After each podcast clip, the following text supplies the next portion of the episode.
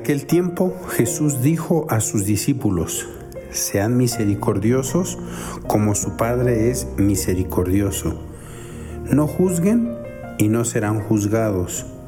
No condenen y no serán condenados. Perdonen y serán perdonados.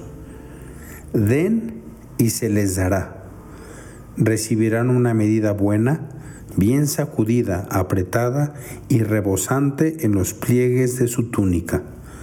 Porque con la misma medida con que midan, serán medidos. Buenos días, me da mucho gusto saludarles, espero se encuentren muy bien. Creo que volver a insistir en uno de los aspectos que he insistido en las meditaciones que he tenido la oportunidad de compartir con ustedes, la gratitud. La gratitud es una de esas virtudes que nos hace estar continuamente alegres porque quien sabe agradecer sabe descubrir las cosas buenas, positivas que Dios regala en la propia vida. Y a veces eh, corremos el riesgo de solo ver las cosas negativas que suceden en nuestras vidas. Y eso nos hace ser personas como apáticas, personas negativas, pesimistas y Dios nos está invitando a ser un faro de luz, un faro de optimismo, dentro obviamente del realismo de la vida. Pero creo que una persona agradecida sabe descubrir todas las cosas buenas que Dios ha puesto en la propia vida. Y tantas cosas que agradecer como la salud, como la familia, como el tener una ropa para vestir, alimento, una casa, amistades, gente que nos quiere, la Eucaristía, los sacramentos, la fe, en fin, tantas cosas por cual estar agradecidos con Dios, ¿no? Y bueno, creo que pasando ya al Evangelio, el Señor nos invita a ser misericordiosos y nos pone una talla muy alta nos dice, sean misericordiosos como su Padre, con mayúsculas, es misericordioso. Y creo que viene a la mente ese pasaje del Padre misericordioso, mejor conocido como el Hijo pródigo, en el que ese Padre sale, me, fascina esa parte, me, salto todo porque no es el Evangelio de hoy, pero sí nos recuerda a ese sean misericordiosos como su Padre es misericordioso. Después de que el hijo está asquerosamente sucio, porque si se supone que estaba cuidando marranos, pues obviamente olería a marrano o peor, ¿no? Y después de ese camino, oliendo a marrano y con el sudor y quién sabe cuánto tiempo sin bañarse, ¿cómo estaría? Pero ¿cómo es esa misericordia de Dios que no ve esa suciedad en nosotros? Y fíjense, es una reflexión bien interesante, como que nosotros nos centramos mucho en nuestra suciedad y Dios no. Dios se centra más en que estamos regresando. Esa es la gran misericordia de Dios. Una misericordia que perdona de raíz, y eso también hay que darle vueltas, porque a veces pensamos como si Dios perdonara a nuestro estilo. Es decir, yo perdono, pero no olvido. Y de repente pasan situaciones que me hacen volver a recordar y vuelvo a sacar tu historial y te vuelvo a recordar todo lo malo que me has hecho en la vida. Y con Dios no es así. Esa misericordia de Dios le lleva a perdonar de raíz, es decir, una vez que Él perdona, Él ya no se acuerda de esos pecados, ya no existen. La misericordia de Dios los ha borrado. Entonces, esa es la medida con la que nosotros tenemos que hacer ese esfuerzo ese esfuerzo de perdonar, de ser misericordiosos. Muchas veces somos muy resentidos y vamos guardando nuestro resentimiento hasta el final, casi casi hasta la tumba. Y el Señor quiere animarnos a vivir esa misericordia como Él la ha tenido con nosotros. Híjole, y sería difícil porque quiero hacer ahorita una comparación de misericordia. Les confieso, al menos a mí creo que me puede costar trabajo a veces perdonar.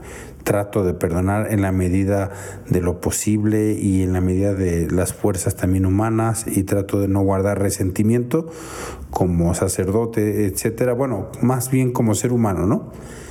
Pero les comparto que ah, mi experiencia como sacerdote es que cuando estás literalmente en el confesonario sucede un milagro al menos yo lo he vivido así, en mi corazón como sacerdote, comienzas a ver al pecador con ojos de misericordia, con los ojos de ese Padre misericordioso que es Dios.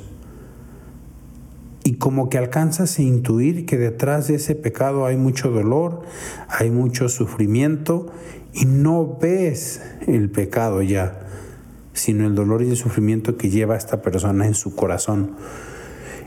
Es decir, en el sacramento de la misericordia, que es la confesión, creo que el sacerdote tiene esa gracia a veces de transformarse en otro Cristo. Y no, no solamente me refiero a la hora de perdonar los pecados, sino a la hora que estás escuchando a veces como que Dios te concede esa gracia de no ver tanto el pecado. Mucha gente se asusta, ¿no? Porque está pensando que el sacerdote está viendo como muy humanamente a la persona, pero de verdad es una gracia y un don que Dios regala a los sacerdotes, como que no estás viendo tanto el pecado, sino el dolor y el sufrimiento que viene a confesar esa persona, ¿no? Y entonces como que tú tienes la gracia de tener por unos momentos los mismos ojos de Jesucristo, que está mirando, no sé, a María Magdalena o a esta prostituta que va a ser apedreada. Y Cristo con cuánto amor la mira y con cuánto amor la perdona y con cuánto amor le da una oportunidad más para buscar esa santidad. Creo que tenemos que hacer hincapié, como que tratar de, de ir a lo grande, no solamente un perdoncito, no solamente, bueno, trataré de no ser como incómodo cuando venga esta persona que no me cae bien, ser misericordiosos como el Padre es misericordioso.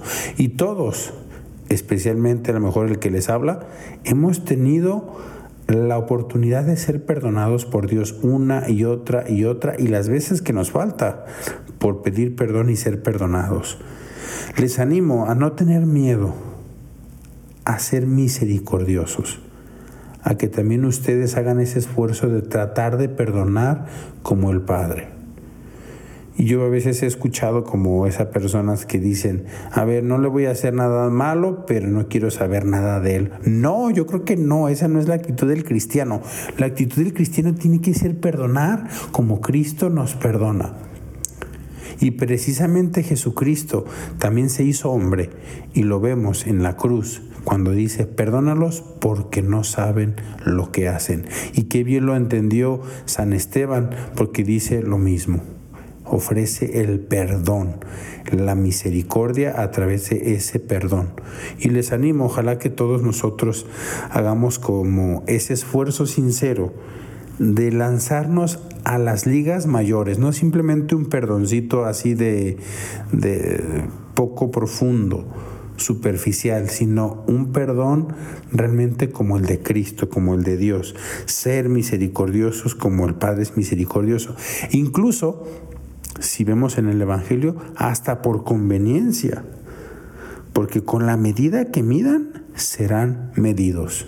Ponte a pensar un momento. ¿Cómo te gustaría ser perdonado el día del juicio final? ¿Te gustaría ser perdonado de todo? ¿O como tú perdonas a los demás? Porque eso es lo mismo que rezamos en el Padre Nuestro. Perdónanos como nosotros perdonamos. Que es un poquito lo mismo de con la medida con que midan, serán medidos. Y entonces creo que tenemos mucho que meditar en la misericordia, en nuestra caridad, en nuestro perdón, cómo estamos viviendo nuestro perdón. ¿Lo estamos viviendo realmente como Cristo? Es decir, ¿Él es la medida de nuestro perdón? ¿O cuál es la medida de mi perdón? Si es amigo, lo perdono. Si no es amigo, más o menos. ¿Cuál es? Entonces hoy les animo a que le pidamos mucho a la Santísima Virgen, que le pidamos también a nuestro ángel custodio, al mismo Jesucristo, que es modelo de misericordia, que nos conceda ser como Dios, que nos conceda perdonar como Él nos ha perdonado con tanto amor. Les deseo que sigan viviendo una cuaresma llena de esta misericordia de Dios. Creo que una, una, una cuaresma vivida con misericordia es la de los mejores sacrificios que podemos hacer. Les mando una bendición sacerdotal. Soy el Padre Juan Carlos Gómez. Que tengan muy buen día.